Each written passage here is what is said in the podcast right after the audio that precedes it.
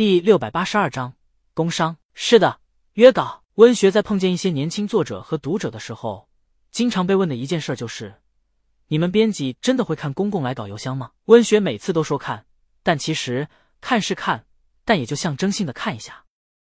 道理很简单，作为国内文学殿堂级的刊物，他们对稿件质量要求很高。他们稿件大多是向已经成名的作家约稿，终生带作家来稿。像文章刊登在别的刊物上，或者得奖了，或者别的作者们推荐的，编辑们觉得有潜力可挖的年轻一代作者约稿。很多人要问了：公共来稿邮箱里就没有一鸣惊人的稿子吗？有。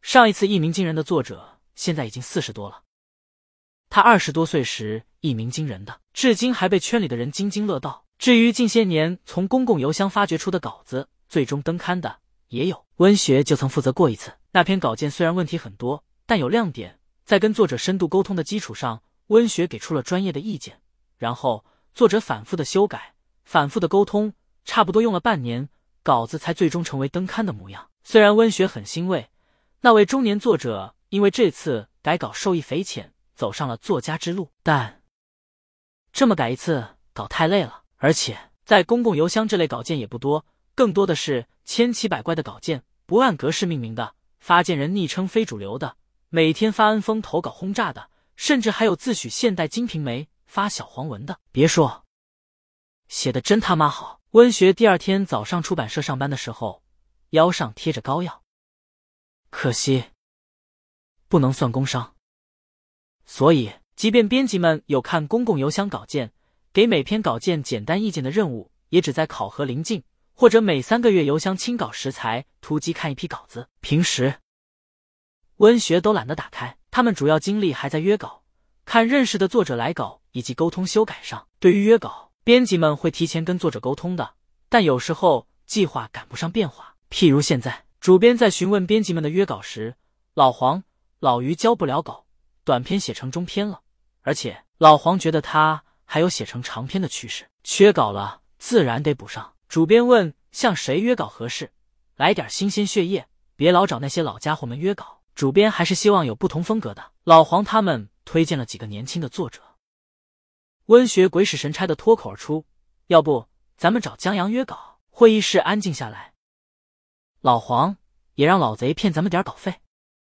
这厮也是江阳推理的爱好者。不要以为纯文学编辑就不看类型了，他们偶尔也需要调剂下口味的。温学，审核严点不就行了？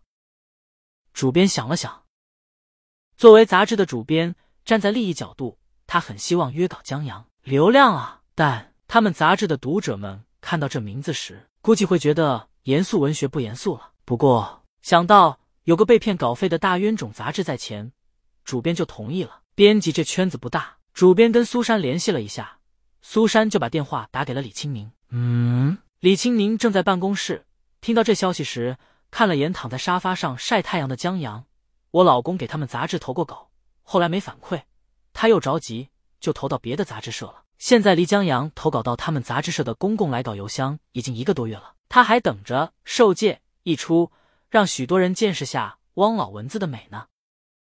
然而杂志社迟迟不见动静，这不是杂志社的错。在投稿时，杂志社自动回复的邮件回执说了，他们审稿周期为三个月。然而，江阳虽然耐力很好，但耐性不行。这杂志是双月刊，现在还没动静，意味着文章见刊至少要在半年以后了。李青宁见江阳每天眼巴巴的等着，心想这不行啊，快赶上想他了，就让他写了封撤稿邮件到邮箱，转而让陈姐把稿子交给了徐光正。徐光正正好认识京都文艺的主编，文艺主编拿到稿子以后，一眼就相中了。作为从业三十多年的老编辑。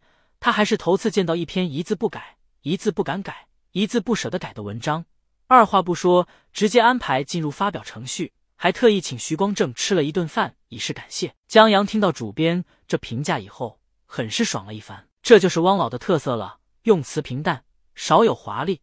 汪老甚至觉得没词儿是对他的文章最高的赞赏。就譬如写风里的花，他写花是乱的，乱算什么词儿，但就很妙。这还不算什么。江阳等以后有机会了，再缠一缠他们。这样啊，苏珊想不到秋实到手的鸭子竟然飞了。他忙挂了电话，给秋实杂志主编说了一声：“啊，秋实。”主编惊讶，他想不到江阳早投过稿了，然后还因为等不及又转投别的杂志了。这行，好好，我知道了，谢了小苏，改天请你吃饭。主编谢过苏珊以后，赶忙打开公共来稿邮箱，搜索江阳，出来两封邮件，一封是撤稿的邮件，另一封是来稿邮件，主题是短篇，受戒，没有作者名字。邮件正文才有作者名字，还真投了。主编挠头，他搭了人情去约稿，结果人家早投过稿了，但又等不及，转投别家了。这事儿闹的，主编一时间不知道说什么。但错过就是错过了。主编虽然遗憾，但也还好。就像李鱼在《相望》中唱的：“人生总是在错过。”他这么想着，顺手点开稿件，想看看这稿子怎么样。半个小时以后，砰！温学正同作者在聊天软件上沟通呢。